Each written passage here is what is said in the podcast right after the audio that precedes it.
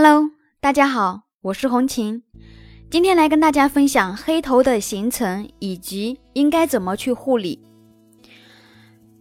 其实黑头的出现与个人的肤质有关，具体的一个表现，第一个，因为皮肤长期的受到外界的影响，没有很好的护理皮肤，也有可能会出现黑头。第二个，更重要的是黑头的形成。与我们的皮肤细胞有关系，因为毛孔粗大，平时的一个污垢、杂物、废弃的角质堆积在你的毛孔里面，油脂分泌过多，来不及排出，就会聚集在毛孔里面，从而形成了黑头。第三个，慢慢的黑头积聚的越来越大，挤大了毛孔，很多人都是有黑头的话，喜欢用手去挤。那么，把毛孔挤大了，堆积了更多的污垢，会让黑头的情况越来越严重。想要清除黑头，并非消除出现的黑头，而是要做好平时的一个清洁，清除过剩的一个油脂，以及做好脸部控油才是关键。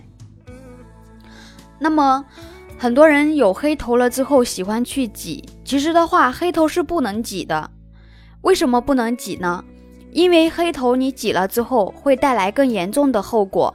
你挤压的话呢，可以把那种大个而且顽固的黑头挤出，但是也是会留下对皮肤所造成的一个伤痕。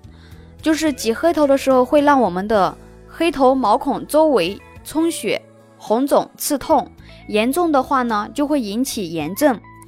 毛孔粗大而且会留下一个凹陷的坑。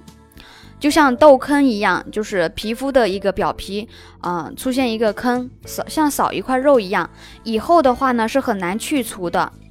然后我们手上的细菌会对皮肤所造成直接的一个感染。本来问题不大的皮肤，因挤压，反而会造成更严重的一个皮肤问题，得不偿失。所以的话呢，有黑头啊，不要去挤。嗯，可以的话呢，就是说，在用黑头导出液的时候，先用热毛巾先敷，打开我们的一个肌肤毛孔，然后的话用导出液把黑头导出来。导出来之后呢，可以用棉签轻轻的去把黑头挤出来。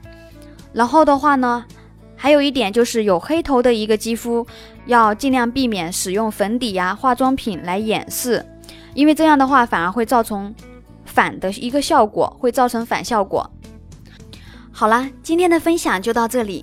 如果大家想了解更多的护肤知识，可以加我的微信幺三七幺二八六八四六零。感谢大家的收听，我们下次再见。